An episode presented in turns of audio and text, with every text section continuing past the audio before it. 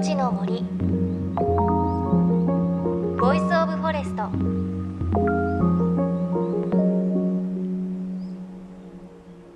おはようございます。高橋真理恵です。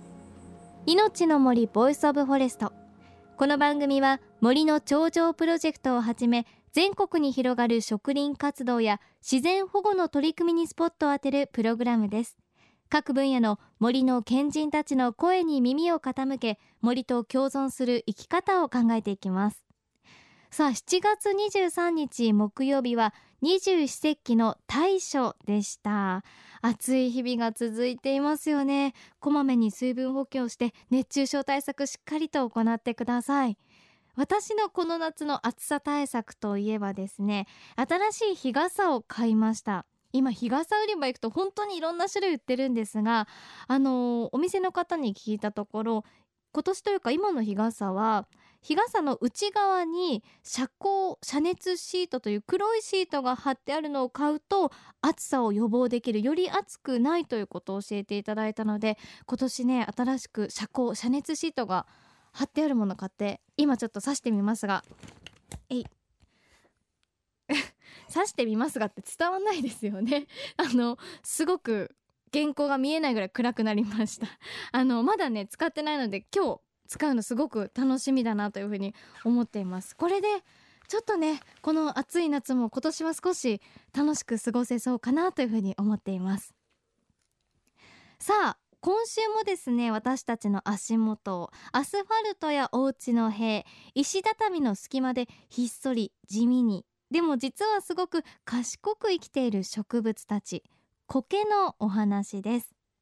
今日は実際に苔を観察したりさらには育てたいという方に向けて苔と仲良くなるための秘訣苔博士の樋口正信教授に教えていただきます。日本人は桜とかもみじとか季節ごとにそういう自然のものを楽しむそういう習慣がありますよね。はい、えそれとともに一方で例えば松だとか苔だとか常に緑があって変わらないっていうものにも何か惹かれるものがあるかと思うんですけども京都のお寺の苔庭などはやはりシーズンが一年中緑緑の苔なんですけども、えー、やはり新緑がありまして、え。ー、春先に新しい体を成長させますので、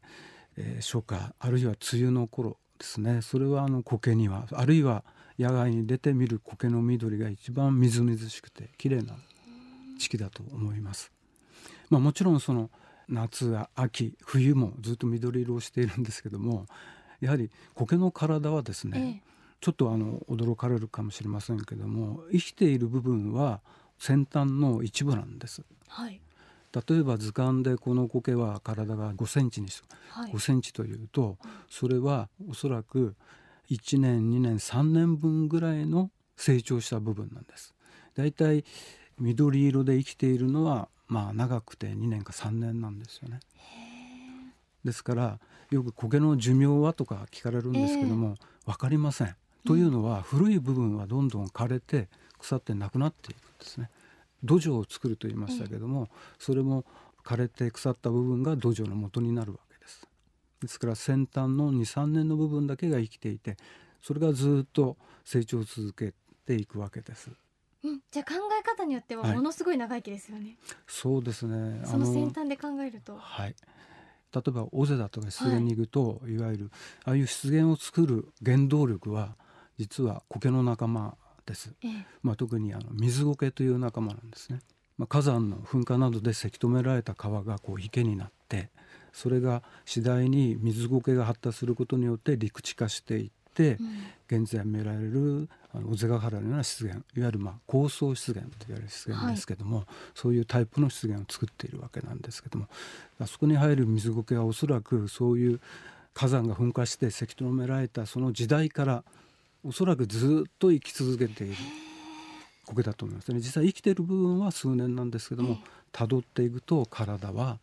そこに行き着くんではないかと思いますね。あすごいですね。あの苔を楽しみにこれからの季節、その新緑行くときになんかこう必需品っていうかこれを持っていった方がいいっていうものありますか？えーとですね苔の楽しみ方で3つのレベルがあるということです。はい、まず肉眼で見る、はい、と苔庭の苔を鑑賞するように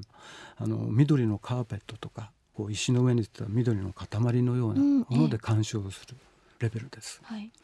次のレベルがですね個体のレベル、はい、今集団のレベルで第一のレベルが、え2番目が個体のレベルでこれはやはりですね、まあ、近づいてみて補助としてですねルーペだとか虫眼鏡を使ってみます。はい、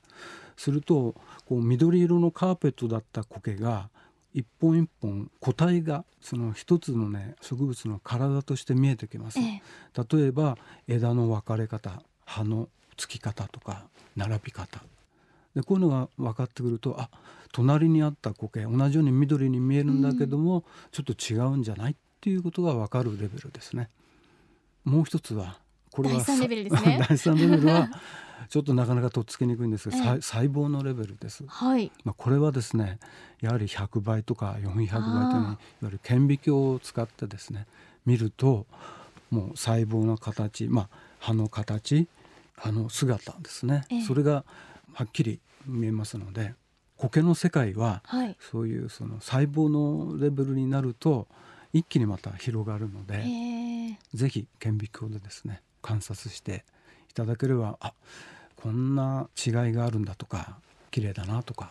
いう楽しみ方ができるかと思います。それとですね、はい、最近ちょっと驚いたことがあって、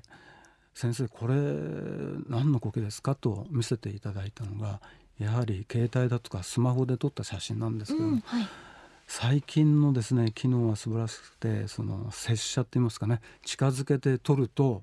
結局ルーペで観察するよりもまず写真で撮ってそれを引き伸ばして見るとですね,、もうちょっとやそっとの顕微鏡と同じぐらいに綺麗にね分かるんではないかと思いますね。じゃあちょっとこう散歩して例えば気になる苔があったら携帯で接写するのがいいんですかね？大体ですねあの小さいので私たちは調査するにやはりひざまずいたりしゃがんだり、這いつくばったりするんですけども変な人だなとか 変な人たちだなというふうに思われがちなんですけどもね、まあ、あれも結構大事でですね、やはり私たちは自分の五感っていうのが大体地上の1.5メートルぐらい、えー、収穫それから視覚とか聴覚っていうのは、まあ、大体頭についてるわけですね。はい、だから、えー、周りの雰囲気例えば乾いてるなとか、うん、そういうのは地上から大体1.5メートルぐらいの環境を感じてるわけなんですね。しかし苔は大体そういう地面とか近くに生えているので結構その1.5メートル乾燥していても、地面近くはこうちょっと湿っていたりとか涼しかったりとか。それ感じるんですか？自分がその位置に自分の感覚感じる部分を持っていかないとわからないですよね。それはもうペタッといくしか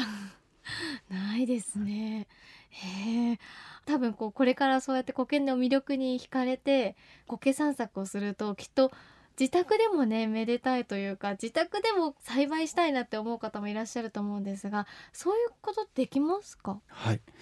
えーと、私がおすすめして提唱しているのは、はい、ジャム瓶テラリウムと言います。ジャム瓶テラリウム？テラリウムですね、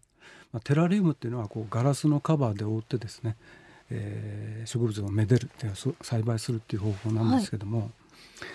苔はですね乾燥しやすいので湿っていると開いてた葉が乾燥してこう閉じてしまう、うん、あるいは縮れてしまうんですよね。ああ縮れてしまったしおれたということでまた水をやって水を含むとまた葉を広げる、はい、だから例えば植木鉢に他の植物と同じように土を入れて苔を植えて育てるとその繰り返しなんですよね。常に綺麗な姿で見てみたいっていうのがやはり私たちの願望ですけどもそ、ね,、れで考え出したのがジャムの瓶が空瓶があります。はい、それをこうひっくり返し逆さまにします。蓋を下にするってことですね。で、ねはい、蓋の方に例えばティッシュペーパーなどを敷いて、えー、水で濡らします。はい、それで野外で自分の気に入った苔を、えー、取ってきてですね、なるべくゴミだとか泥だとかそういうものは落としてその湿ったティッシュペーパーの上に置きます。はい、それで、えー、ガラスの瓶を上からこう蓋をするんですね。えー、するとこの中は乾燥しないのでいつでも広がった葉の苔を見ることができる。すごく綺麗ですね。でもやっぱり疑問なのはこれ密封しちゃうので酸素なくても大丈夫なんですか？うん、あの植物は呼吸をしています、ええ、酸素を吸って二酸化炭素を出しているんですけども光が当たっていると今度は光合成を行います。二酸化炭素と水を材料にして光のエネルギーを使ってでんぷんと酸素を作るっていう働きなんです。ですから光合成をして作った酸素を呼吸で使うわけなので、まあ、完全100%ではないですけども必要な酸素と二酸化炭素の循環ができているんですね。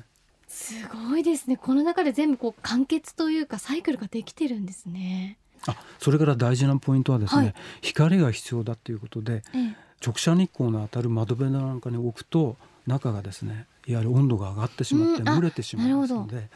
もう蛍光灯の光で十分です。太陽じゃなくていいんですか、はいはい、苔にとってはおそらく一日のうちで数時間でも葉を広げて光が当たってれば生育には十分だとじゃあこう窓際というよりはお家の中の方。そうですね。まあ玄関の、ええ、ちょっとところにこう自分の気に入った形のものをこう並べるっていうのも一つなんかインテリアになるかもしれないですね。いいですね。